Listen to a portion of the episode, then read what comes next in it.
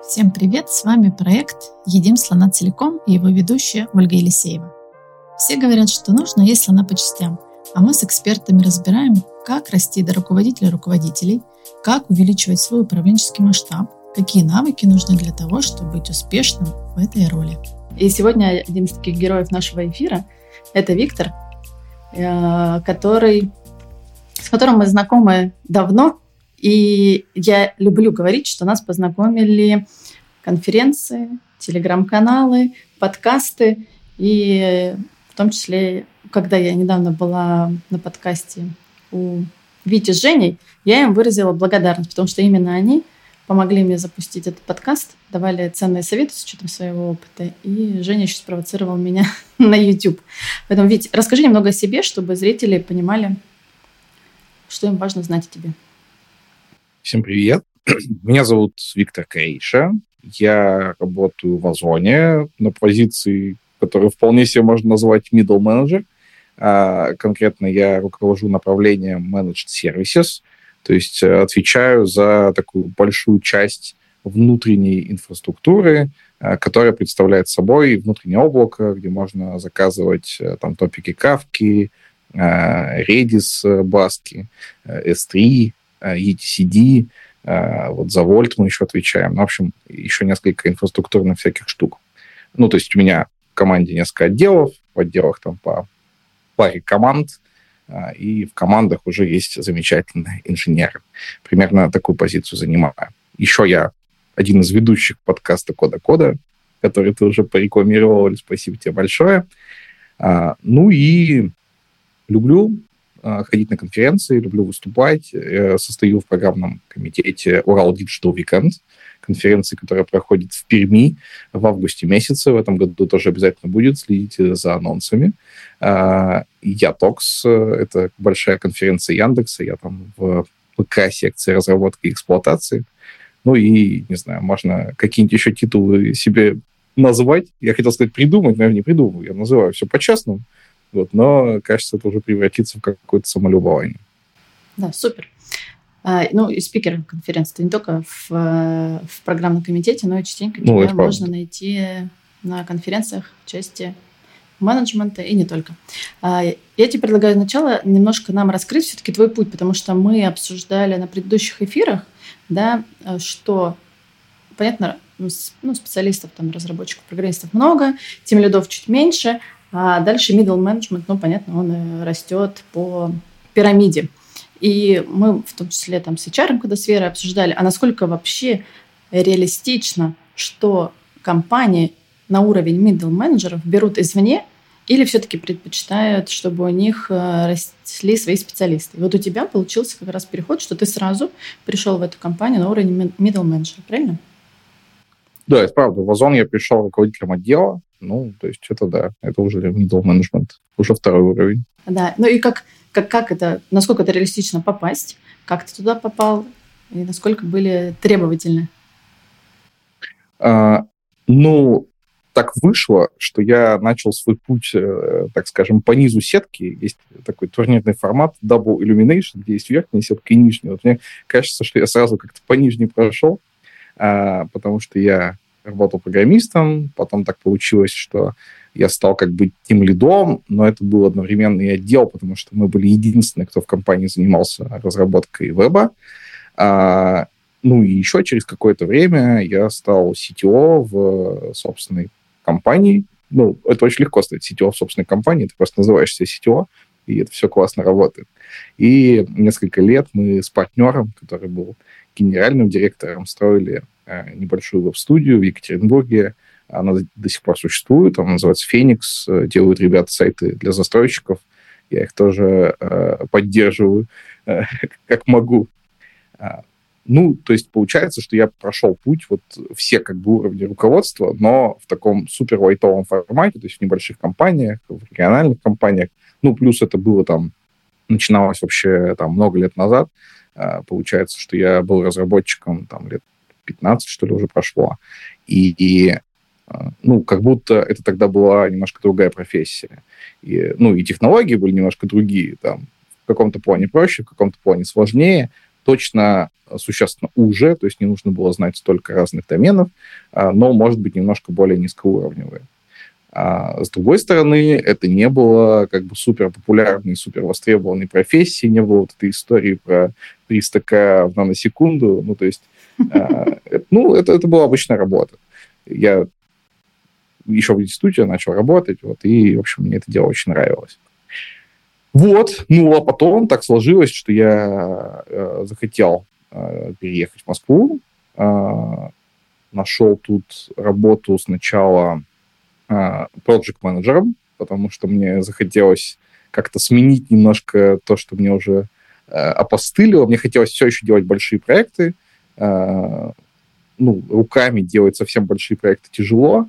Э, в какой-то сразу... Вот, кстати, ты спросила, да, с чего мы начали? С того, что легко ли стать middle менеджером Я испугался, что это тяжело, а на уровень там опускаться тем лида, ну, мне было, наверное, не очень интересно. То есть мне хотелось, чтобы у меня был какой-то масштаб, все-таки, когда у тебя там 5 человек, там даже 10 человек, у тебя масштаб проектов, он не супер большой. Вот. И я в одной компании устроился, ну, в достаточно крупной а, проектом, где там, ну, в общем, какие-то более-менее масштабные проекты вел.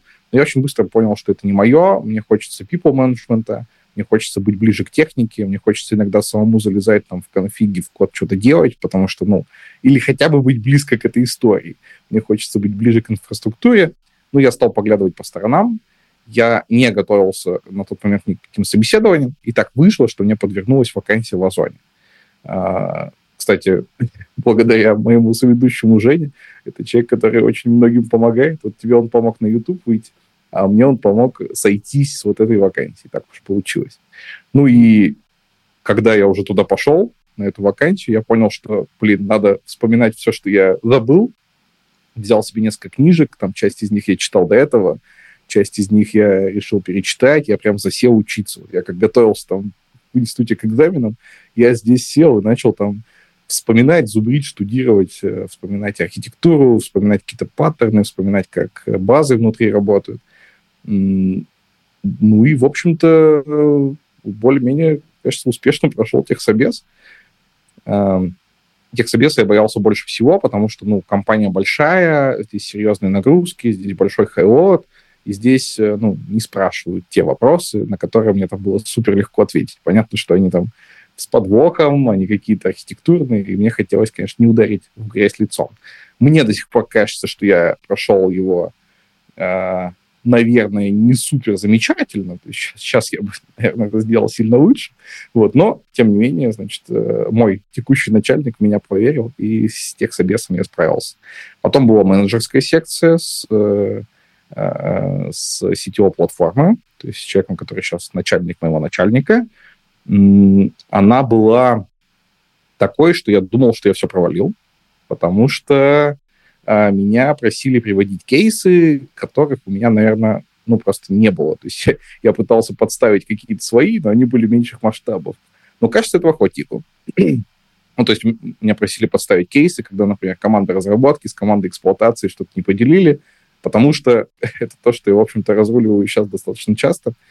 Но, ну, кажется, я подобрал и нужные слова, рассказал какие, какой-то свой опыт, может быть, просто вдохновил, чтобы меня поверили.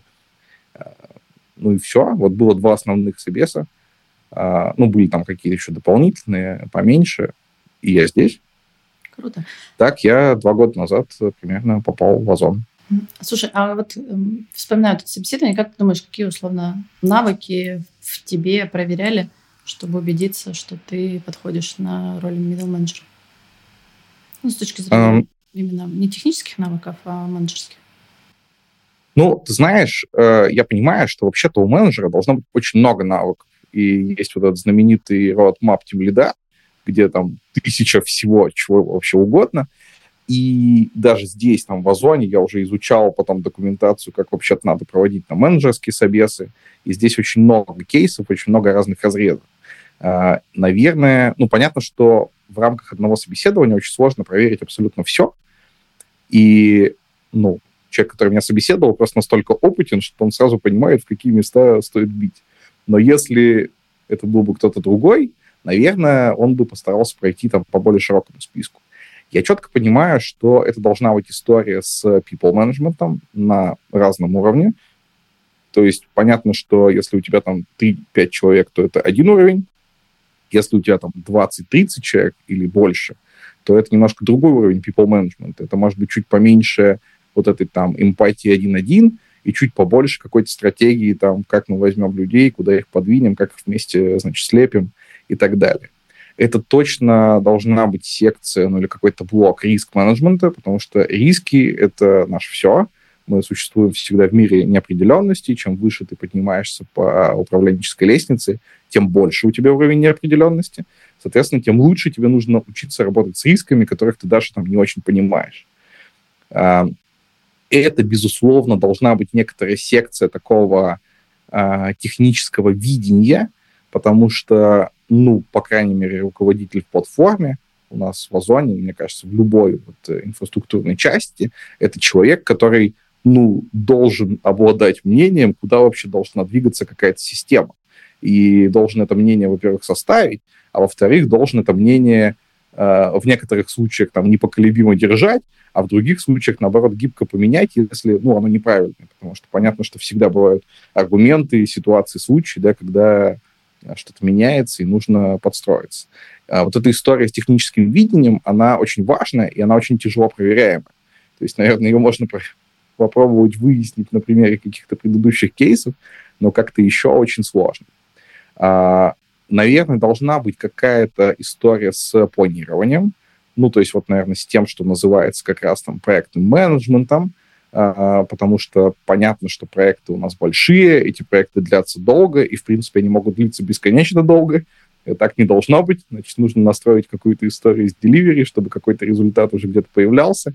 Вот. И одно дело, когда ты планируешь это на уровне там, одного проекта, Другое дело, когда у тебя большое количество проектов, то здесь и приоритизация, и, опять же, там высокий уровень неопределенности, и связь вот со всеми предыдущими этапами, потому что разные люди делают разные проекты, разные риски выстреливают в разные проекты.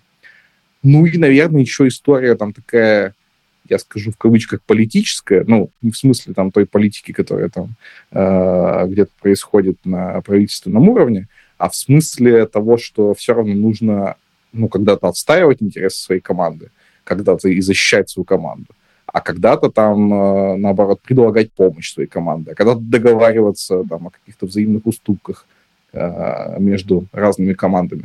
Ну, то есть вот, наверное, как раз э, middle management — это то место, где начинаются истории про то, что ну, вам нужно договориться вместе, куда вы вообще-то едете. Потому что, да, когда ты в команде разработки, ты типа договариваешься о том, куда вы едете в рамках одного проекта.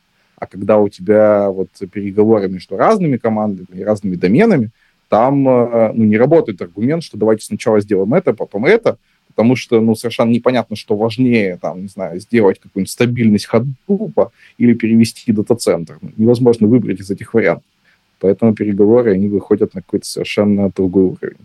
Ну вот, я как-то так верхний уровень накидал, наверняка что-то А вот скажи, пожалуйста, а вот в ходе, да, вот просто интересно собеседования, тебя просто приводили, просили привести твои собственные кейсы, или это был какой-то кейс-метод, когда тебе давали какую-то ситуацию, и тебе нужно было что-то решить? Ну, конкретно в моем случае кейс-метода не было, хотя, ну, я знаю, что он применяется, и там, и в Озоне в том числе применяется. А, вот, э, ну, Зачем он применяется? Он применяется за тем, чтобы можно было вообще-то контролируемо сравнить людей. Uh-huh. Потому что когда у тебя один человек рассказывает про один свой опыт, другой человек рассказывает про другой свой опыт, тебе очень сложно их там между собой помачить, а кто у тебя более там выгодно займет какую-то позицию, кто менее выгодно. А, и в этих ситуациях, конечно, вот история с тем, что дается фиксированный кейс, и дальше смотрится, значит, какие вопросы человек задал, до чего он дошел, до чего он не дошел, насколько решения, которые он принял, там устраивают, не устраивают, на что он обращал внимание, на чем фокусировался. Это, вот на чем фокусировался, это, наверное, супер важно, потому что, ну, любой кейс можно там расписывать примерно до бесконечности, да, я там и так зайду, и сяк зайду, и где-то подумаю, и о том подумаю, но тебе дается какое-то фиксированное время, ну, где-то там 15 минут, где-то час, разные кейсы бывают, и за это время ты только вот на что-то можешь обратить внимание. И вообще, наверное, один из важных навыков — это на что-то обращать внимание. Потому что ты не можешь присутствовать везде, ты не можешь попасть на планирование каждой команды, и ты должен уметь э, направлять внимание туда, как око Саурона, так дзинь, э, туда, где, где сейчас это важно. Да, то есть э, на того самого хоббита, который несет, значит, кольцо, которое там все поломает в итоге. А, то есть нужно, нужно уметь обращать внимание на то, что важно, нужно уметь фокусироваться на важном. И, наверное, кейсовый метод очень хорошо это проверяет. Вот. Но если собеседующий очень опытный, то он может все то же самое вытащить и из твоих историй. Uh-huh. То есть тут вот от опыта собеседующего сильно зависит. Кейсовый метод, он, наверное, еще немножко вот уравнивает разных собеседующих между собой, потому что, ну, кажется, вопросы там примерно одни и те же зададут разные люди. А вот история с тем, что когда тебя человек опрашивает про твой опыт и на основе твоего опыта пытается вытащить из тебя какую-то историю, вытащить, на что ты обращал внимание, вытащить, что было для тебя важно, на чем ты фокусировался – ну, это просто большой уровень мастерства собеседующего. Не все это могут сделать. Круто. Поэтому, когда планируете идти на собеседование, готовьте кейс. Потому что я тоже люблю спрашивать. Ну, потому что важен реальный опыт, да, то есть человек может действительно важно, как он будет в той или иной ситуации гипотетически вести, но все-таки мне ценнее, а что конкретно делали. И вот, кстати, у меня тоже знакомый недавно собеседовался ну, в аналогичную компанию, и вот э, у него проверяли, наверное, тоже руководителя на стратегическое видение. Ему просто дали кейс, описание, и вот построй стратегию, вот мы как там, на год и на три. Да, вот mm-hmm. можно задать какие-то вопросы, ну, типа, давали несколько дней, и вот тебе надо было построить. И это был прикольный кейс. Э, и я сразу говорю, делай на выходе презентацию. И, ну, презентую результат, потому что ну, это все равно это стратегия, какие-то блоки, что, где, зачем, почему. Но этот человек успешно прошел собеседование на руководителя. Класс. Да, поэтому готовьте кейсы. И, блин, я воспользуюсь этим случаем. Сейчас я скажу ключевую мысль. Готовьтесь к собеседованию. Я, наверное, целым этот эфир проведу. Потому что многие люди просто на каком лайте, может быть, это рынок так способствует, ну, блин, мне кажется, настолько качественнее были собеседования, если бы с одной стороны готовились, и с другой стороны готовились, и рассказывали только, ну, типа, точечно, кейсы, понимая свою сильную сторону. Ну, это отдельный эфир, но тебе спасибо за это, что я вспомнила, потому что мне кажется, это очень важно готовиться к собеседованию, особенно если вы идете на руководящие должности. Да как в целом, ты говорил, что подготовка это... – это очень важная история, потому что любую сложную встречу можно сделать сильно проще, если прийти с хорошей подготовкой. И можно любую простую, значит, зафакапить, если вообще к ней не подготовиться. Причем подготовка – это же многоуровневая история. Она не только про материальную какую-то подготовку, там, презентацию сделать, но еще и про некоторую эмоциональную подготовку. То есть, э, приходить там куда-то взвинченным не очень хороший план. Да.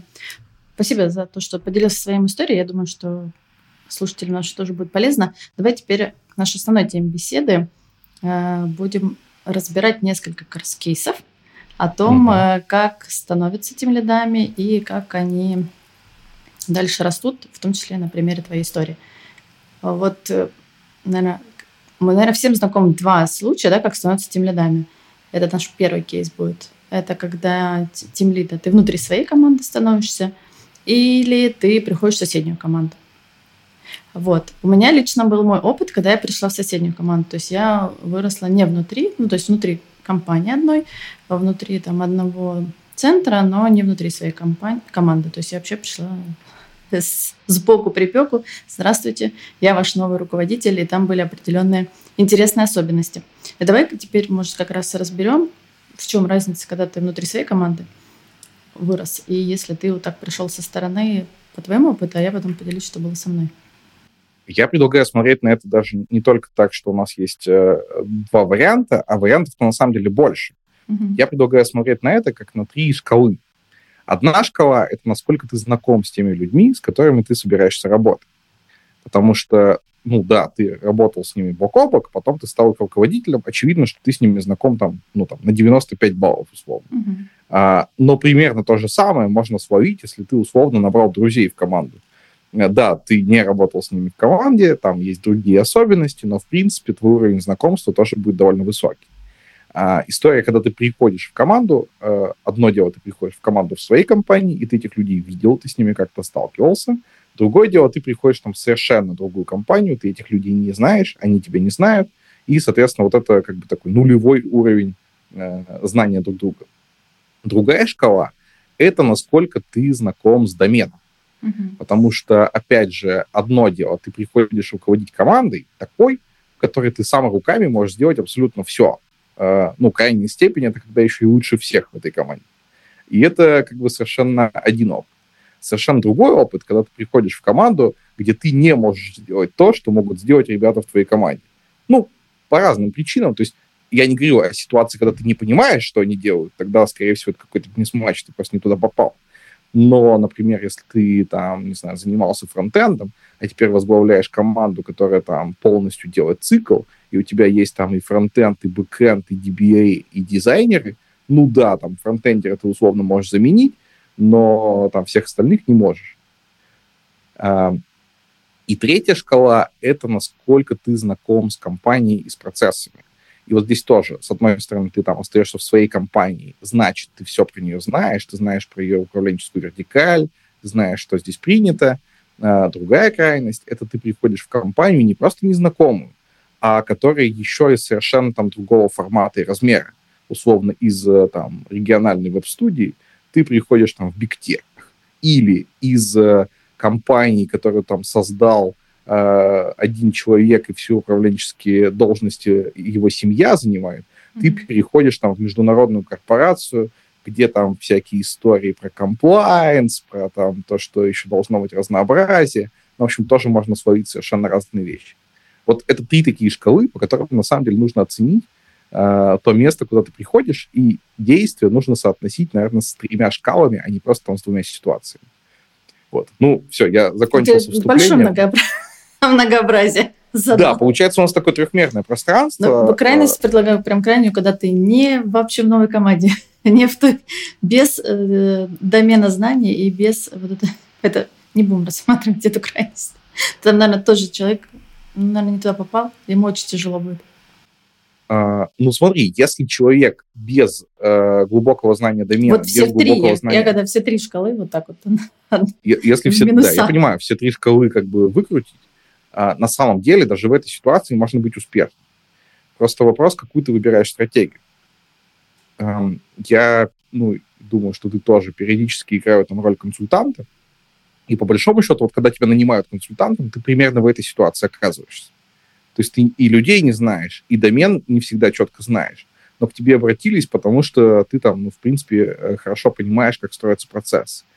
И ты не будешь управлять этими людьми, но ты как бы занимаешь такую позицию сбоку и начинаешь там наблюдать, смотреть за процессами, чертить какие-то диаграммы, понимать, что происходит. Короче, здесь тоже можно быть успешным, э, но согласен, давай, давай с этим потом. Я предлагаю начать с ситуации, когда ты в своей же команде, ты работал с ребятами, и вдруг ты становишься тем лидом. Э, у меня такое было.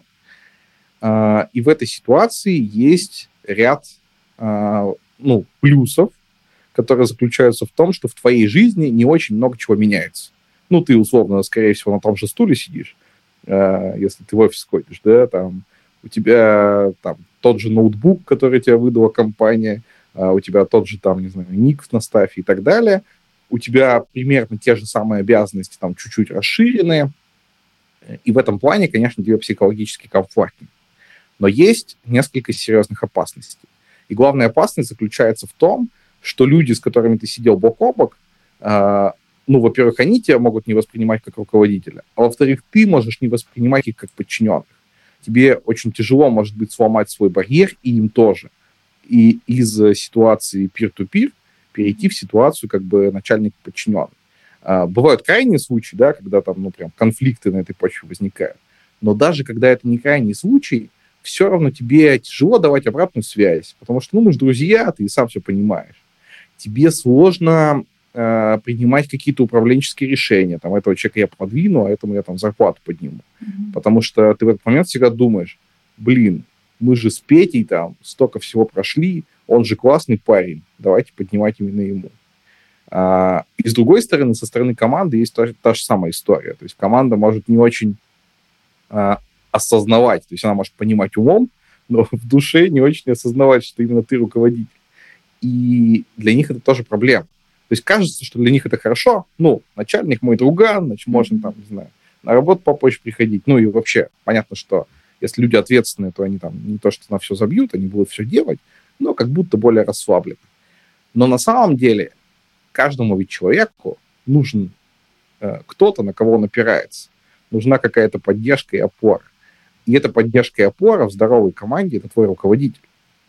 И когда ты не понимаешь, кто твой руководитель, или вот для тебя он там друган Вася, на самом деле ты не можешь к нему прийти как к руководителю. Ты не можешь к нему прийти с проблемой какой-то своей, ты не можешь к нему прийти со своими планами. А, ты не можешь э, ты не можешь воспринимать его как человека, об которого там можно подумать, об которого можно там свои проблемы порешать. А, ну и тут разные люди решают по-разному. Кто-то начинает через голову ходить, кто-то там закрывается в себе.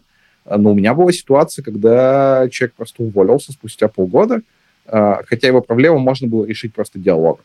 И когда мы обсуждали, почему это произошло, оказывается, что ему было ну, не очень комфортно этот диалог со мной вести, ну, потому что он больше меня воспринимал как друга, чем как начальника. А он там хотел больше денег попросить, он думал, я попрошу, я тебя подставлю, там, ну, в общем, какие-то разговоры очень странные были. Как эту опасность избежать?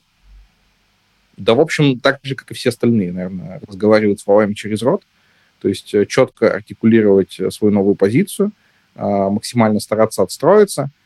Бывают ситуации, когда это может не получиться. Ну, то есть люди могут не осознать. Ты делаешь все правильно, но люди не осознают, что ты начальник. Ну, тогда твой единственный путь — менять команду. Э, как это, менять команду или менять команду? Ну, то есть либо э, они меняются, чтобы соответствовать новой реальности, либо ты управляешь какими-то другими людьми. Ну, и тут есть разные варианты, да, можно кого-то уволить, взять снова, можно самому перейти там по ротации в соседнюю, в другую компанию. Ну да, но мне кажется, в том числе, ну, это что тоже какую-то ситуацию рассматриваешь, не всегда, да, так, то есть происходит, иногда люди понимают, э, что почему вы именно этот человек, и сказали, слава богу, мне не предложили, да, ну, то есть такая тоже ситуация бывает. Но если есть, ну да, то есть, ну, так или иначе, люди меняются, можно добавлять новых, людей к себе в команду. Ну, то есть как-то слово, когда ты не сам меняешь команду, а именно внутри команды начинают добавлять новых людей, они тебе уже сразу по умолчанию, если ты их нанял, они тебя, скорее всего, сразу по умолчанию да, и, и вот в этот момент ты начинаешь контраст понимать. Человека, которого ты нанял, и человека, с которым ты работал. И до этого тебе, может, казалось, что все хорошо, и вы все проговорили, но вот как только у тебя появится, типа, там, два человека, которых ты нанял, и три человека, с которыми ты работал, ты все равно увидишь эту mm-hmm. разницу. Да. То есть она не всегда как бы имеет эффект, но она всегда есть. Ну, я согласна, потому что многим, вот даже по своему опыту, э, некоторые это очень недавно мы обсуждали, что некоторые, наоборот, власть начинают проявлять. Типа, я же до власти дорвался, сейчас я руководитель, сейчас я тут все сделаю, всех кого. И некоторые на собеседовании, это зачем тебе руководитель, а я увольнять тогда смогу. А некоторые, наоборот, как раз пытаются оставаться своими, и действительно им трудно давать обратную связь, корректировать как-то, проявлять требовательность. В общем, вот это все, что в пяти пороках команды, оно все свойственно. И это какой-то, знаешь, наверное, такой переломный момент для некоторых руководителей. Вот сможешь ты как-то перестроить, э, но в какой-то момент рано или поздно тебе, мне кажется, придется когда придется а, принимать какие-то непопулярные Но ты обещала решения. свою историю. Давай, прежде чем мы пойдем к другой ситуации, ты расскажешь, была ли ты руководителем людей, с которыми работала до этого peer-to-peer. А, ну вот у меня получилось, что, знаешь, как мне, у меня интересно было. А, то есть я сначала ушла, первая должность руководителя ушла в соседнюю команду. То есть меня знали, у меня там был условно авторитет. Э, я ну, ну, совершенно другой тип работы, но условно мне хватало моих э, знаний, чтобы, если что, как ты говорил, любую задачу выполнить там своими силами. И у меня особого там конфликта не было, кроме того, что там, у каких-то людей, может быть, тоже были э, притязания на эту роль, но как-то у нас какого-то конфликта особо не, не произошло. В общем, я нормально залетела в эту роль. А вот когда я следующую ступеньку переходила руководителем отдела, я, получилось, вернулась руководителем отдела в свой предыдущий отдел, ну, в который, с которого я стартовала. И там я получилась, ну, поскольку там за год, за два люди особо... Сейчас, сейчас верну. Э, это вот менеджеры, middle менеджеры на в офисе записывают по вечерам то подкасты, то ролики. Да, мы в Сити работаем, здесь какая-то автоматика в 8 часов э, выключает свет, и потом кто-то должен дойти ногами до выключателя и вернуть его обратно. Я не знаю, почему. Короче, и потом я руководителем отдела возвращалась как раз с теми, ну, то есть я три года, получается, отсутствовала, была тоже сбоку, но люди, ну, состав полностью изменился, я вышла руководителем ко многим сотрудникам, которые, с которыми в, с кем-то одновременно в компанию приходили, еще что-то. Вот. Ну и были ли у тебя те проблемы, о которых я сейчас У меня были, может быть, ты сейчас скажешь это как следующую проблему, потому что это был ну, то есть уже э, я была руководителем руководителей, и у меня была проблема, что я не была экспертом э, глубоко во всех технических доменах, в котором мне пришлось стать руководителем. И это для меня вот тогда была проблема, что я не могу настолько глубоко знать все технологии, еще что-то, но приходят какие-то проблемы, которые мне надо решать или э, принимать какие-то управленческие решения. И здесь мне в какой-то момент хочется сразу э, за ночь, знаешь, как раньше английский язык изучали, типа говорят, положи книжку под подушку, поспишь и все запомнишь, все выучишь. Хотелось сделать это так. Плохой план. Это был плохой план, и тогда вот для меня было просто, наверное, ну какой-то, не знаю, как кризис или как это назвать, что принятие того, что чем выше ты растешь, тебе просто невозможно быть экспертом и глубоко погружаться во все домены и быть равноценным тем экспертам, которые условно свой путь прошли годами. И что mm-hmm. тебе нужно ну, типа быть руководителем, выполнять другие функции, другие задачи и иметь э, в окружении тех людей ту команду, которая будет тебе помогать принимать управленческие решения. То есть у меня вот такой проблема, с которой я долго внутренне справлялась и преодолевала, и принимала ее. Ну, раз уж мы об этом заговорили, то про это у меня тоже есть история. А, действительно, ну, это и с ростом может быть связано, но мы пока что еще на уровне тем лидов находимся. И даже на уровне тем лида у тебя может быть ситуация, в которой ты э, не во всей части своего домена хорошо погружен. Вот обычно, ну, все-таки какую-то часть ты должен хорошо знать, потому что все равно у тебя позиция близка к э, технической, но может быть так, что у тебя там full stack команда, да, которая как-то кросс-доменная команда называется, да, там и фронтендеры, и бэкендеры, условно. А, ну, и, и ты не можешь одновременно хорошо знать и то, и другое. И здесь э, у меня история такая. Я, когда первый раз с таким столкнулся, я тоже первое, что сделал, это вот э, побежал стараться чего-то доучить, чего-то доизучить, и это было очень плохо. То есть, во-первых, я тратил время не на то, я тратил время на то, что не приносит результата моей команде. Во-вторых, я выглядел откровенно смешно, ну, потому что ты не можешь там за одну ночь, за неделю, даже за полгода там стать таким же экспертом, как люди, которых наняли, потому что они эксперты. Ну, если это mm-hmm. высокопрофессиональные люди, да. Если это ребята собрались стартап делать, там, там можно так, потому что, ну, там люди собрались скорее по интересам, чем по экспертности. Но если это там э, если это большая какая-то компания, скорее всего, вы собирали людей достаточно экспертных.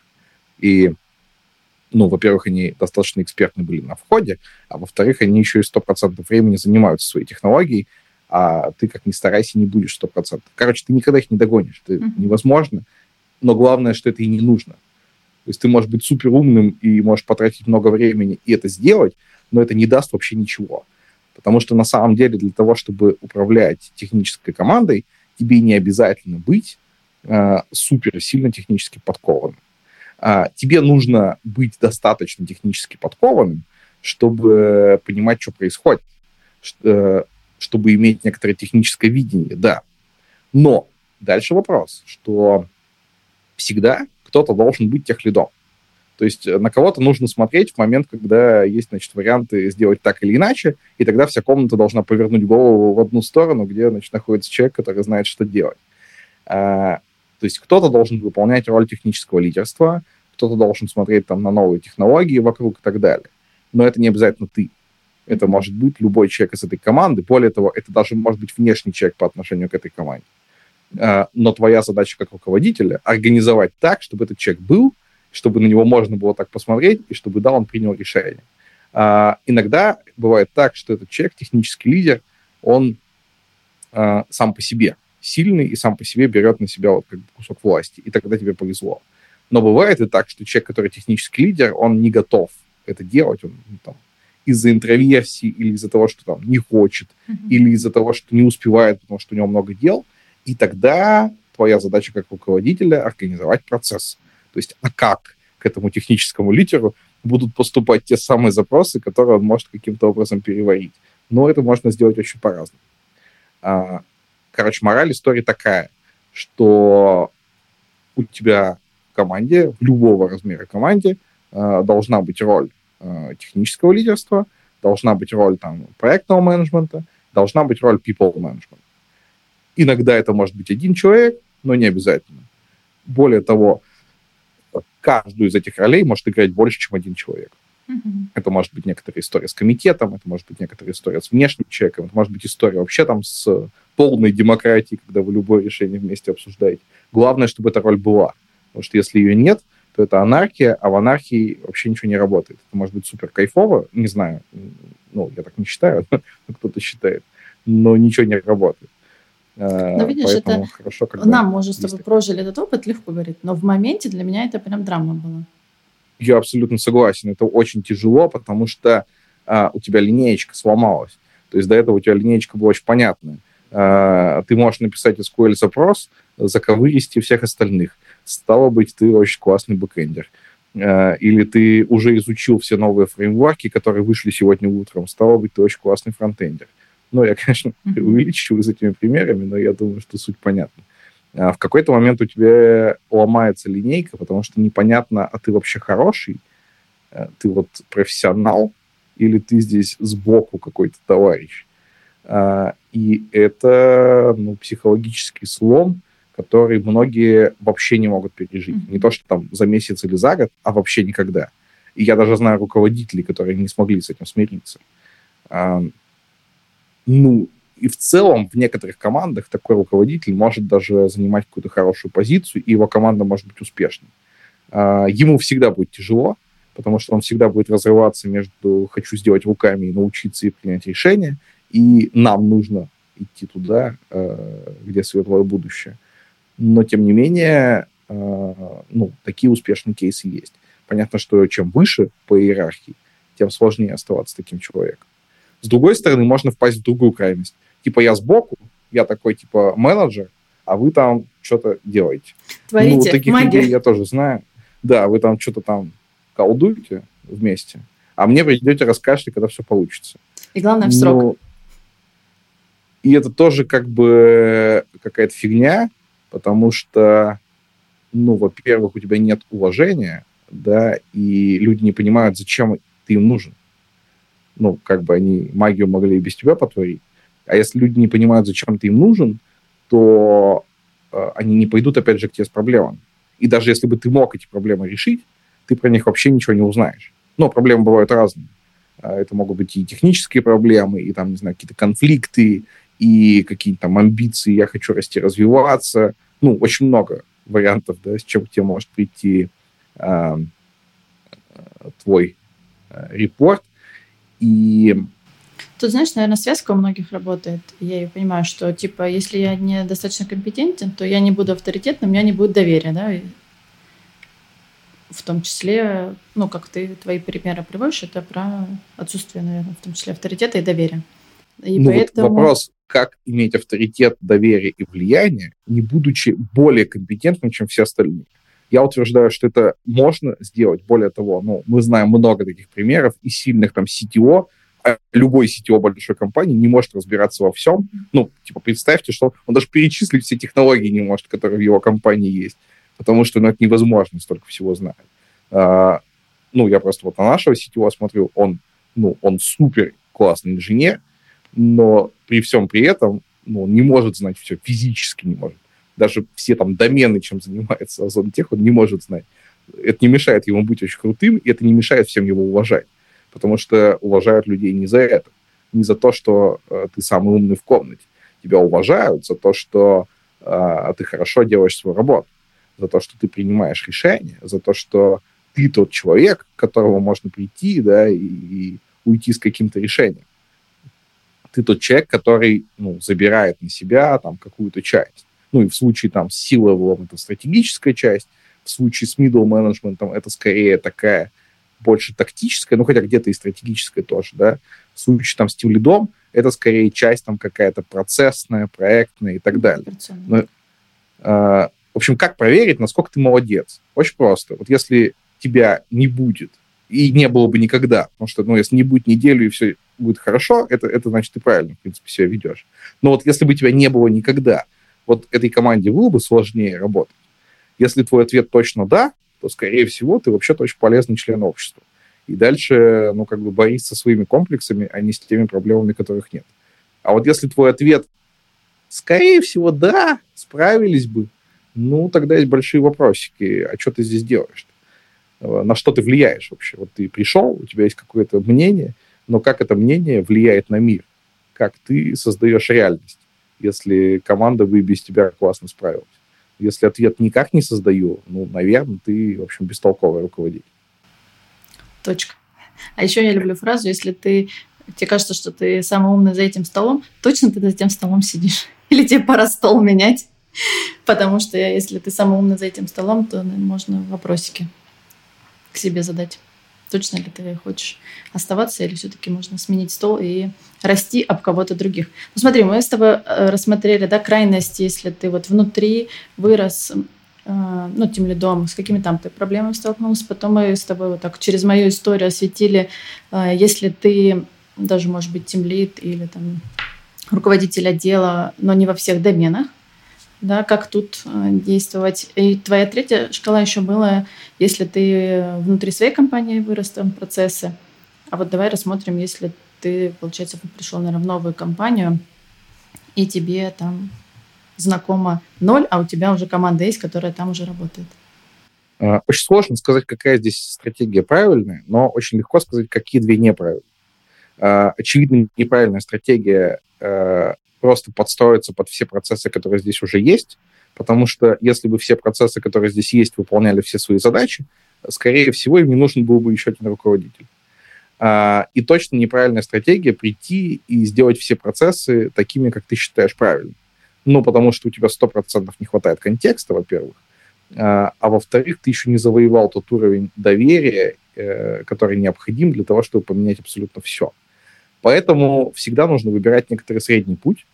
И дальше вот это вопрос, который всегда есть у любого руководителя, вопрос приоритетов. Ты приходишь, и дальше вопрос, а какую часть процессов ты должен поменять, и какую часть процессов ты можешь поменять. А, я обычно начинаю с того, что мне нужно поменять, а для этого нужно понять, какие есть проблемы. Есть разные способы это понять. Наверное, один из самых простых просто поговорить с ребятами, поговорить с командой и поговорить с э, руководством и спросить, какие есть проблемы. Назовите проблемы, которые есть, которые вот болят, которые хотелось Зачем вы меня наняли?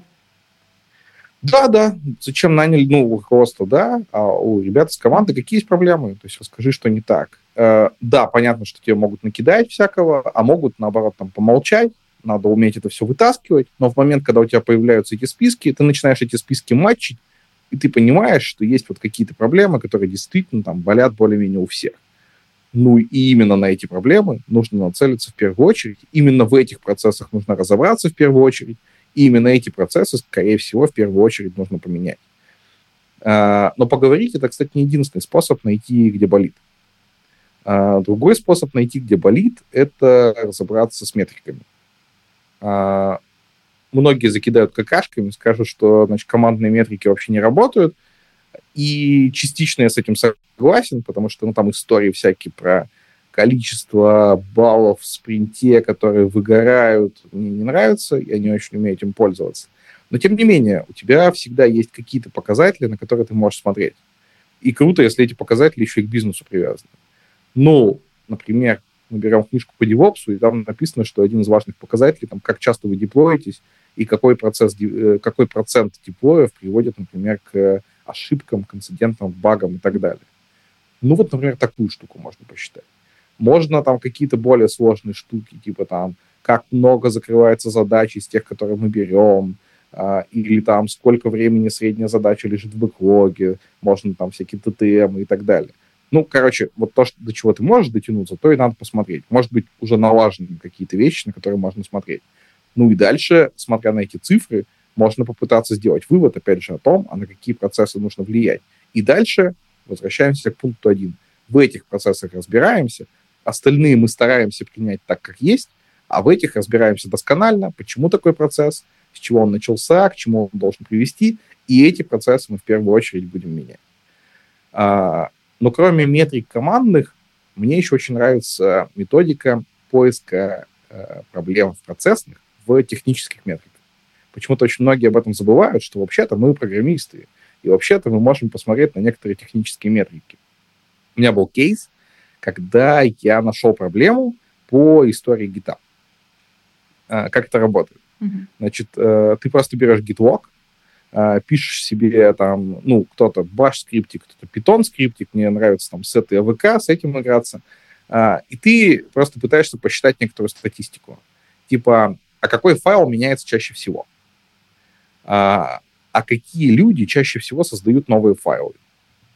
А какие люди чаще всего правят старые файлы? А кто чаще всего опрувит мерч квест? А кто больше всего мерч квестов делает? Uh, вот здесь не нужно уходить в историю, там, типа, кто больше строчек кода пишет, потому что это вообще бесполезно. Но вот те вещи, о которых я говорю, они очень важны. Почему? Если люди коммитят в один и тот же файл, значит, в этом файле проблема.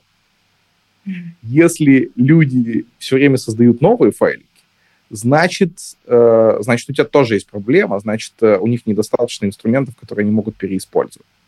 Если у тебя часть команды создает что-то новое, а часть команды копается в старом, значит, у тебя опять же есть некоторый перекос, типа кто-то делает там какие-то новые задачи, а кто-то там каким-то рефакторингом занимается. Если, например, все мерч-квесты опрувят по несколько человек, но мержит их после опрува определенного человека, ну, значит, ты нашел того самого тех лида. Короче, я могу много про это рассказывать, но глобально идея такая, что по просто истории гита, того репозитория, который вы разрабатываете, или если у вас несколько микросервисов, можно просто сложить все в кучу, можно на самом деле выявить многие проблемы, которые вот так э, глазами не видно. И это открытие, которое я сделал сам для себя несколько лет назад, оно меня настолько поразило, э, что я был уверен, что я единственный, кто про это не знает. А потом оказалось, что вообще-то куча народу об этом не задумывались, хотя очень много интересных выводов можно из этого сделать.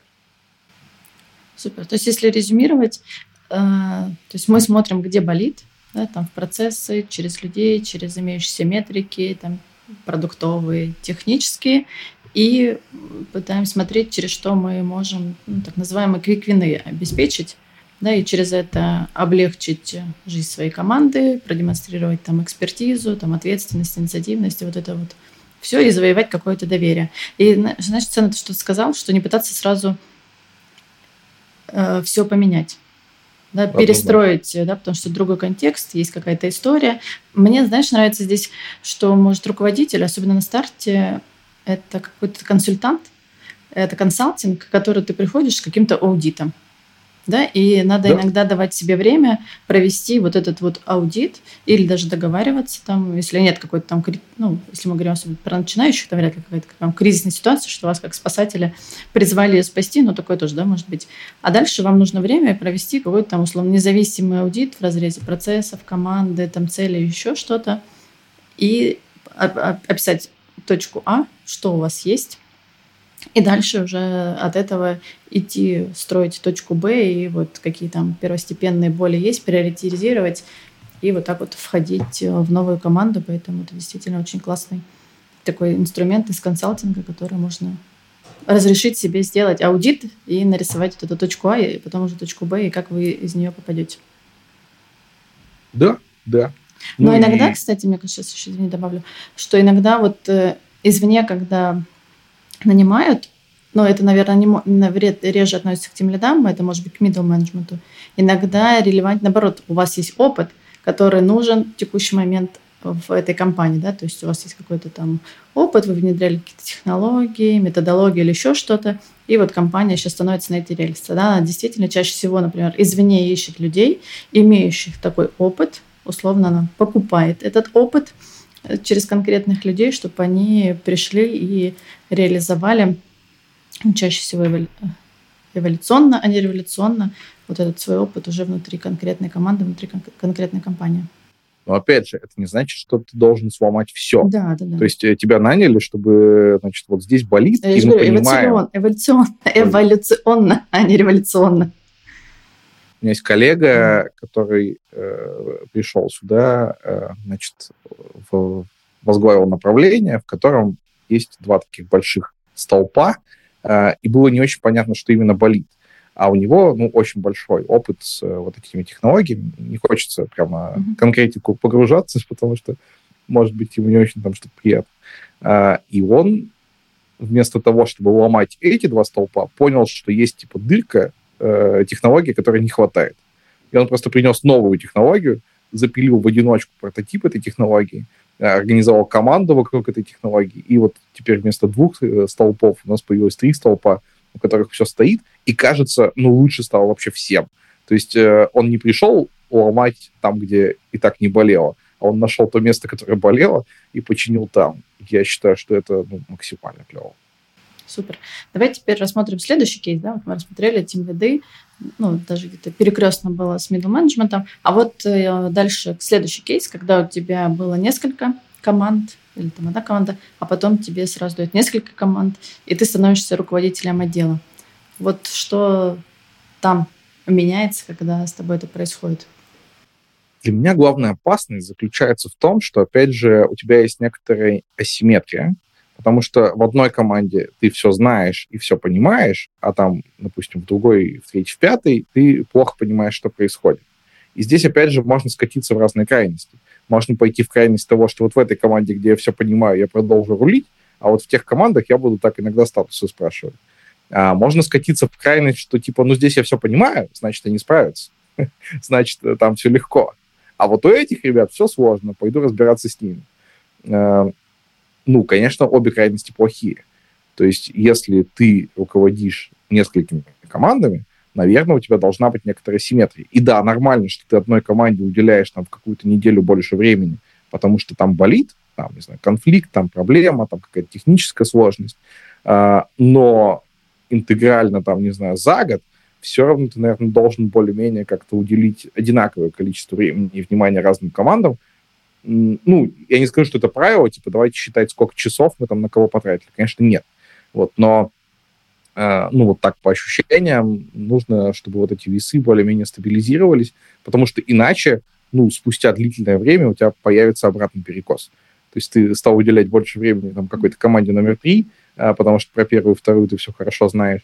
Ну, так через год ты будешь уже ничего не знать про команду 1 и 2, несмотря на то, что ты где-то рядом стоял. Вот это очень большая опасность. Я сам в такую ловушку дважды почти попадал, ловил себя на том, что я в нее лечу, и начинал просто жестко контролировать, что как именно я распределяю свои усилия, как именно я распределяю свое внимание, и только тогда вот это получалось исправлять.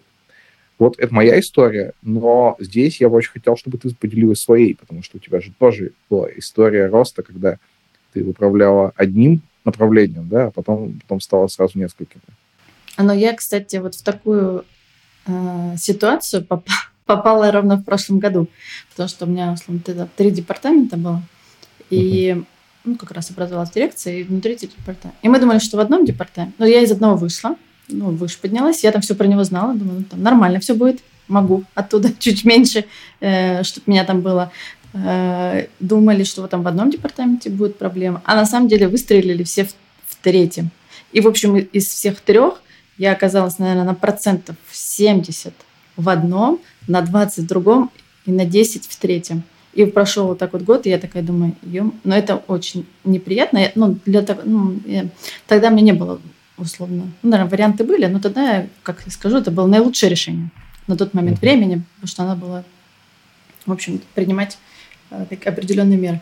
И вот когда ты теряешь контроль над одной из команд, да, которая тебе как раз казалось, что ты там все про нее знаешь, и она дальше будет так же классно ехать без тебя, ну нет. Наверное, может и е, да, но нет, и сейчас я как раз, когда вы, вы, выровняла ситуацию, я как раз пытаюсь вернуться в тот самый баланс, про который ты говоришь, чтобы э, было примерное распределение между каждыми командами. Ну да, это, это тяжелая история, она тяжело еще и потому, что в моменте ничего не ломается. То есть, да, ты распределил свое внимание, и прямо сегодня ничего не случится. Но, да, там, через месяц, через год Потому что, проблем. мне кажется, одна из основных, э, вот я как раз хотела тебя спросить, но одна из функций, да, когда у тебя несколько команд, это в том числе обеспечение синхронизации между ними, чтобы там всяких бункеров не возникало, чтобы через них шли там общие процессы, что-то одинаковое, где-то они друг друга дополняли, не было вот этих всяких конфликтов, которые так или иначе периодически возникают. И вот, наверное, просела вот эта какая-то синергия между командами, когда ты вот фокусно э, концентрируешься на какой-то одной части, а другие выпадают из твоего поля зрения. Ну, в целом, вот эта история синергии, она на самом деле очень тяжелая, потому что, ну, даже вот опускаясь обратно на уровень тем лида, у тебя есть разные люди, да, и нужно, чтобы эти люди работали вместе. И, во-первых, ты можешь уделить каждому много времени, поговорить, да, значит, обсудить, сделать процессы. Во-вторых, ты очень хорошо понимаешь, э, ну, стремление каждого человека, потому что ты с ним общаешься постоянно, ты вот так близко. Когда у тебя есть несколько команд, ты с каждым человеком внутри команды не общаешься. А команда — это более сложный организм, чем один человек. Человек-то сложный, а команда вообще капец сложная. И ну, иногда тебе настолько сложно их срастить, потому что у них абсолютно разная культура, абсолютно разными вещами они занимаются. И да, у них есть какие-то общие проекты, но ты понимаешь, что они там находятся один в атмосфере, да, один прям под землей, и друг друга даже не очень видят. Ну, наверное, это такой очень сложный навык это делать, и я не могу сказать, что я с этим сам справляюсь прям очень хорошо я бы с удовольствием послушал какого-нибудь твоего другого гостя, который мне про это расскажет подробнее. А давай еще вот как раз вопрос. Вот мы обсудили, что когда у тебя несколько команд, ну, нет задачи, да, всех там одинаковыми сделать, но какой-то между ними синхронизация, там, синергия, каким угодно словом, на каком-то приемлемом уровне там задачи, да, обеспечивать. Еще мне нравилось, мы тоже обсуждали, что челленджить. То есть одну об другую команду иногда можно челленджить, там, а вот там, а вот здесь а давайте mm-hmm. вместе. Вот что еще, ты, мне кажется, может такого добавить, что ожидается и важно делать руководителю, который в подчинении несколько команд с теми лидами? Ну, я, я бы сказал так. Значит, опять же, здесь есть две неправильные стратегии. Одна неправильная стратегия... Сегодня у нас такая... это вредные советы. Э, и а, один из них ну, мне, не уходите мне в крайность. такого отталкиваться. Одна вредная стратегия заключается в том, чтобы попробовать взять процессы той команды, где ты считаешь, что они хорошие, и прям калькой положить на другую команду. Им будет больно, им будет неприятно, и, скорее всего, из этого ничего хорошего не выйдет. А, одна команда привыкла каждое утро встречаться на стендапах и говорить словами, другая команда привыкла писать это все, значит, письменно, и, и им это окей. И, казалось бы, разница не очень большая, там тот же самый текст, но ну, одной команде перестроиться в другой формат может быть супер тяжело. Другая крайность — это забить и сделать два абсолютно разные процессы, и тогда рано или поздно ты встрянешь то, что вот у вас есть какая-то общая история, но одна команда хочет ее так, а другая команда видит ее там совершенно по-другому, и, и ну, тебе приходится или какие-то там репрессии применять, чтобы это вот так стало. Это, конечно, очень плохо. Или смириться с тем, что это не будет так работать. А, мне очень нравится, знаешь, я люблю читать про проектный менеджмент, то, что пишут в бюро Артема Горбунова. Не знаю, знаешь, что нет таких ребят, очень классная дизайн-студия. У них есть советы, я много лет их читал. Сейчас а, перестал, просто как-то мне не хватает на эту историю. И они, ну, там, несколько интересных штук пропагандируют. Мне очень нравится, что они предлагают планировать э, методом гусеницы, которая прибита гвоздями. Значит, там план такой, да, что у тебя есть э, некоторая история, она может быть гибкая максимально, а может быть максимально там жесткая. Но классно, когда у тебя есть жесткие гвозди, ну, там, не знаю, раз в две недели, а между ними такая гибкая гусеница, которая может извиваться, там, куда-то идти. И вот здесь, я считаю, должно быть то же самое у тебя должны быть какие-то точки синхронизации, типа mailstone. Э, как часто их делать, это твое дело. Э, ну, иногда бывает, вот как у нас в Озоне, у нас есть уже там такие точки, которые просто во всей компании вообще есть, надо просто их э, уметь им воспользоваться. Бывает так, что эти точки нужно сделать тебе самому, но должны быть какие-то процессы, которые вот прям один в один совпадают, еще и по времени друг с другом бьются. А, ну, например, это может быть, там, не знаю, планирование спринта. Вот у всех команд абсолютно одинаково планируются спринты, абсолютно одинаково закрывается, и абсолютно одинаково считаются по ним метрики. Или это может быть история там, с тем, как выбираются приоритеты проекта. А, но вот эти истории, которые ты выбрал, которые являются для тебя фокусными, их нужно жестко зафиксировать. Или, например, там история с дежурствами тоже. Ну, смотря какие у тебя команды, у меня просто инфраструктура, там много эксплуатации, для нас дежурство — это важная история. И вот эти моменты ты фиксируешь максимально, и именно их ты в первую очередь можешь сравнивать между командами, вводить команды друг к другу на эти встречи, показывать, как они проходят, да, для того, чтобы эти процессы стали абсолютно одинаковыми. У этих процессов одинаковые артефакты на входе, одинаковые артефакты на выходе, и это то, на что ты можешь ориентироваться. То есть если у всех команд абсолютно одинаково построен там, процесс дежурства, значит, ты четко понимаешь, когда ты можешь сходить там, к дежурному противоположной команде. Если у них четко построен процесс там, планирования спринта, ты четко понимаешь, когда ты можешь сходить там, со своим заказом, чтобы они взяли его там в спринт. А, ну, я там какими-то одними терминами говорю, у вас может быть вообще какая-то другая модель управления, там водопад, не знаю, там э, канбан, еще что-то. Это не важно. То есть важно, чтобы были вот некоторые правила, которые одинаковые. И вот, вот эта рамка должна быть жесткой, но она должна быть не очень как бы частой. То есть вот какая-то сеточка у тебя есть, там, не знаю, раз в неделю, раз в две недели, два раза в неделю, как-то так. А все остальное ты можешь сделать максимально гибким. То есть ты можешь предложить команде, давайте стендапы. Ну, не хотите, можно без стендапов, да. И дальше ты вот как-то прицениваешься, да, какой команде нужно вот эта ежедневная встреча, какой не нужно, какой команде нужно там какой-то проектную отчетность, какой не нужно какой там нужна подробная документация, ну, я имею в виду внутреннюю, а не, не там пользовательскую и не, не коду, это в любом случае нужно. Да, а какой команде там не нужна на входе подробная документация. Вот это уже плюс-минус может быть по-разному, но если ты решил, что ваш там, не знаю, ваш процесс по документации одинаковый, значит, у всех одинаково. А все остальное гибкое. То есть, короче, надо выбрать, что ты делаешь жесткой сеткой, а что ты делаешь как бы мягким между этим. Ну и дальше, после того, как ты выбрал, на жесткое ты можешь опираться, а на мягкое ты, пожалуйста, не опирайся. Пожалуйста, имей в виду, что команды могут это менять. И команда будет комфортной, потому что они понимают, что они могут, там, не знаю, кто-то там с 9 до 5 работает, а кто-то там с 10 до 7, а кто-то там с 12. Ну, если тебе это окей, им тоже окей, значит, все классно.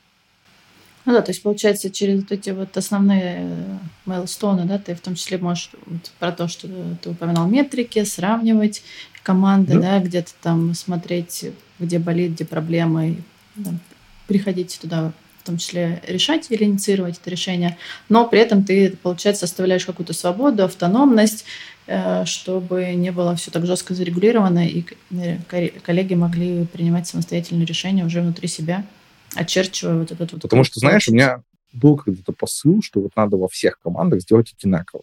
Вот. Но я понял его глупость, когда у меня появилась команда там из двух человек, и я пытался сделать там те же процессы, что там в команде из девяти человек. Причем одна была эксплуатация, другая была разработка. И это настолько выглядело комично даже со стороны, что я очень быстро понял, что я что-то делаю неправильно. Слушай, а вот если кейс у нас еще третий с тобой – когда вот у тебя есть несколько команд, и к тебе там или извне три, э, приносит следующую, или ты собираешь вот тогда с ней что сделать, если при условии, что у тебя там внутри уже несколько команд, какой-то опыт есть. Как вводить? Вот это, кстати, вопрос, который, кажется, должен был свестись к предыдущему, но как будто у тебя была одна, стало несколько. Но на самом деле нет, потому что когда ты собираешь команду, у нее вообще никаких процессов нет. И ты, по большому счету, можешь навязать все, что угодно. А, и, ну, опять же, у тебя есть желание, скорее всего, взять кальку с какой-то одной команды и навязать четко этой. А, и, в принципе, это нормальный план, но это нормальный план для вот некоторых стартовых условий. А дальше, скорее всего, нужно действовать вот точно так же. То есть, да, ты взял некоторую кальку, показал этой команде, но дальше ты четко разграничиваешь. Вот, вот эти, вот эти, вот эти встречи, вот эти, вот эти, вот эти документы, вот эти процессы мы не трогаем, мы действуем четко по ним, и это ты начинаешь контролировать прям жестко. Вот прям любое отступление, ты говоришь, а почему ты, Вася, не написал вот этот документ, о котором мы договорились? А все остальное ты говоришь, ну вот это вы можете подправить под себя. И здесь ты как бы отпускаешь контроль. То есть, э, не знаю, ты там, ну, те же самые стендапы, ты вот завел их, говоришь, вот, давайте там каждое утро, и потом типа, ну, пропустили и пропустили. Ну, не надо, не надо. Э, и ты смотришь, когда типа начнется плохо. Вот если начнется плохо, ты возвращаешься и контроль восстанавливаешь. Но это а, должно быть контролируемое, может... такой период ну, времени. Ну, нет, я не говорю о том, что это там через год. То есть ты все равно ты смотришь на это со стороны, mm вот, но если ты видишь какое-то видимое ухудшение, ты приходишь, начинаешь чего-то делать. А, часто этого ухудшения нет. Если ты этих ребят правильно нанял, или они там заранее были, в принципе, правильные люди, им может этого хватить для того, чтобы они сами встроились и сами свои процессы построили. И здесь, конечно, очень важно, что, ну, мы же говорим о разных командах, то есть у этой команды тоже есть какой-то лидер.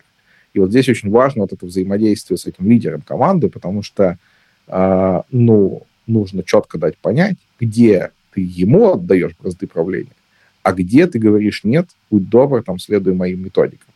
Это вот чем-то бьется вот с этой вот сеткой процессов, но это как бы вот еще один слой на него сверху накладывается. Слушай, а знаешь, еще вот мы про синергию, а как с твоего опыта э, какие есть там, не знаю, техники, хорошие лайфхаки, э, переопыление команд обеспечивать?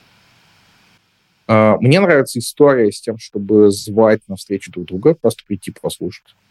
А, как правило, в этот момент, когда ты зовешь на какую-то встречу, которая хорошо организована, все вообще идет не так, как ты планировал.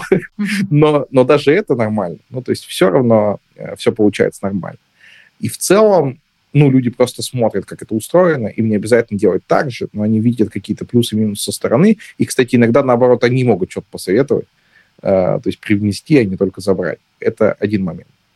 Другой момент э, это такой взаимный консалтинг. Если ты видишь, что в одной команде есть проблемы, которых нет в другой команде, то ты можешь попробовать не сразу исправлять эти проблемы, а сделать вот э, такой перекрестный менторинг. То есть, ну, условно, в одной проблеме, в, одной команде там большие проблемы с код-ревью. Оно затягивается, люди ненавидят его делать, в общем, ждут там друг друга по три недели, и они Э, одну боль испытывают. А в другой команде все круто, здорово, они там общаются, они с помощью код-ревью развиваются, и все классно. И ты смотришь на этих ребят, у которых все классно, смотришь на этих ребят, у которых все не классно, и дальше ты предлагаешь кому-то из, э, значит, э, ребят, у которых проблемы, сходить как бы поменториться к ребятам, у которых все хорошо. Ты говоришь, не давай я тебе сейчас скажу, как правильно делать, а ты говоришь, слушай, вот там есть там Аня, Катя, там, Вася, а, он очень классно построил этот процесс у себя. А давай, ну, мы организуем вам такую встречу, и ты просто позадаешь ему вопросы, а как это делается. Тебе не обязательно на этих вопросах присутствовать, ты просто их как, знаешь, картинка, где ты двух собачек так сводишь. Вот. И вот организовывая такие менторские сессии, ты тоже можешь передавать. Это не всегда работает, а, не все там готовы вот этим ментором выступать, вот, но если правильно подобрать людей, кто готов менторить и кто готов э, в роли менти выступать, mm-hmm а, это тоже очень классно работает. Ну и еще одна история, это, наверное, про то, что делиться инструментами. А, она тяжелая, потому что часто к чужим инструментам айтишники испытывают ревность. Ну, то есть кто-то там написал какую-то библиотеку работать с очередями, а я напишу круче. Но вот здесь надо иногда приходить жестко и говорить, нет, подожди, вот там мы потратили кучу времени, там люди вложились, и дело не в том, что они умнее тебя, Дело просто в том, что мы там это уже сделали. Давай это переиспользуем. Если ты видишь какие-то проблемы, давай ты им закажешь, чтобы эту проблему исправить. Э, это тяжело, э, это там сложные разговоры, но это приводит к, ну, во-первых, к тому, что ты не делаешь одну работу два раза, а во-вторых, к тому, что когда человек смотрит на этот инструмент, он уже начинает и использовать его так, как этот инструмент планировался. Ну, там, NCO Playbook какой-то, или там какой-то скрипт, или там, повторюсь, там какая-то внутренняя библиотека, что-то еще. Опять же, ну, в бигтехах, вот у нас в Озоне есть платформа, и, в принципе, платформа этим занимается, то есть тебе не нужно это между командами делать. Но есть компании, где как бы нет централизованной этой истории, и, ну, да, да что, ну, в общем-то, у нас тоже там платформа не покрывает там 100% кейс. И командам важно делиться друг с другом какими-то готовыми инструментами, и ты можешь просто выступить таким продавцом этого инструмента. То есть прийти в какой-то момент его навязать, внедрить, э, ну, а дальше выживет, выживет, отомрет, отомрет. Главное, что люди посмотрят. Вот, наверное, такие вещи. Э, я сейчас очень хочу пойти еще в сторону э, перекрестного код-ревью из разных команд. Я двигаюсь очень аккуратно, потому что это же, ну, чувствительная история, когда кто-то смотрит твой код, какой-то другой сеньор смотрит мой код, а я здесь один сеньор, сам у всех все смотрю. Вот. Но вот потихонечку я ребят к этому подвожу, что давайте тоже такими вещами заниматься. Да, ну, кстати, вот то, что переопыление, вот в том числе у меня пример на уровне, там, мы в одном департаменте что-то сделали. Это может быть, я не знаю, какое-то описание процесса, какой-то новый, там, там, не знаю, performance review внедрили или еще что-то, там, квалификационные требования какие-то новые организовали. И зачем другому департаменту изобретать с нуля? Я просто одним движением руки, например, какой-нибудь Confluence копирую или, короче, шарю на большее количество людей. И все, и это экономия ну, Понятно, что там не просто скопировать, там надо объяснить, что, зачем, почему это важно, какая польза, как их могут переиспользовать. И дальше дать свободу адаптировать, переиспользовать. Но это действительно экономит кучу времени. Зачем, в общем, изобретать что-то с нуля, когда уже много чего изобретено. И, ну, кстати, ты, наверное, тоже упоминал, но мне кажется, вот у нас э, обмен опытом, внутренние какие-то метапы или еще что-то тоже такой инструмент, э, когда не обязательно там приглашать 100 человек – а внутри несколько команд с какой-то периодичностью встречаются, изначально договариваются о каких-то темах, кто-то готовит доклады, вот они встречаются и обсуждают. Мне такое очень нравится, но, но это тяжело. Это, это нужно прямо на это тратить и время, и силы, и поуговаривать, и подготавливать, и ребятам много сил. Короче, это очень клевая история, вот, но э, не все справятся. Ну да, согласна, необходимые усилия. Поэтому, если резюмировать, да, на уровне команд это син, э, синхронизация, челленджить можно, и как раз э, переопыление, да, лучшие практики переносить из одной команды в другую через там, продажу и где-то оптимизировать за счет этого ресурсы в части переиспользования. Слушай, мы да. сегодня... Я надо было наш эфир назвать. Я засбилась э, N количество плохих стратегий. Мы сегодня с тобой, получается, рассмотрели, с какими проблемами сталкиваются в разных контекстах, в разных шкалах и тем лиды, и как с этим справляться, да, какие плохие и хорошие стратегии. И на уровне э, руководителя отдела, когда у тебя растет команда, если что-то, книги, которые мы могли бы сегодня посоветовать нашим зрителям, слушателям от тебя. Знаешь, я, наверное, не такой большой знаток какой-то суперпрофессиональной литературы. А, ну вот не знаю, наверняка у тебя кто-нибудь уже советовал проект «Феникс». Нет, я считаю, эта книжка больше для менеджеров, чем для девопсов. На мой взгляд, она очень глубокая и на самом деле задевает очень много тем. То есть там есть и про бережливое производство, и вот про девопс, и про отношения между людьми, и про какие-то психологические моменты. Ну и плюс она очень написана легко. Mm-hmm. Э, как такой производственный роман. Вот проект «Феникс» мне очень нравится. Я думаю, что его можно посоветовать почти в любой ситуации. Не знаю, э, насколько сильно он к нашей теме привязан, но мне почему-то захотелось именно с него э, начать. А так, ну, я, наверное, больше за какую-то техническую литературу, чем за менеджерскую, потому что очень много воды в менеджерских книжках для меня. Э, очень много повторяется одних и тех же мыслей, но бывают книжки, в которых там ты что-то открываешь, но проблема в том, что для одного это открытие, а для другого это очевидная штука. И когда ты эту книжку потом кому-то советуешь, которая тебе супер понравилась, этот человек либо еще не дошел до той проблемы, которая в ней решилась, либо уже прошел на какую-то другую стадию. Поэтому я не люблю советовать менеджерские книжки, и, наверное, вот на, на проекте «Феникс» остановлюсь. Я, кстати, согласна, что много воды, да, и всем своя книжка, но при этом, знаешь, я не люблю читать сокращение книги. Вот я категорически не читаю в сокращенную версию, только читаю, если мне надо э, что-то вспомнить. Потому что мне иногда кажется, хоть и вод, много воды, но ты зато понимаешь, э, как автор пришел к тем выводам, которые он пришел. А когда ты просто в сокращенной версии читаешь эти выводы, они иногда могут не попасть тебе, не знаю, в сердце, в голову. Тебе может показаться, это, это банальщина, а вот когда... Поэтому я вот в сокращенном... Короче, есть принцип в сокращенной версии читать. Да, я тут соглашусь. Я тоже сокращенной версии не люблю. Э, читать люблю. Но, наверное, а что-то в последнее время не очень много читаю. Да, э, Код Кода — это подкаст, э, в котором вы можете найти э, вот такую гору менеджерского опыта, который вам точно пригодится. Спасибо всем слушателям, кто был с нами до конца. Подписывайтесь на все социальные сети проекта «Едим слона целиком».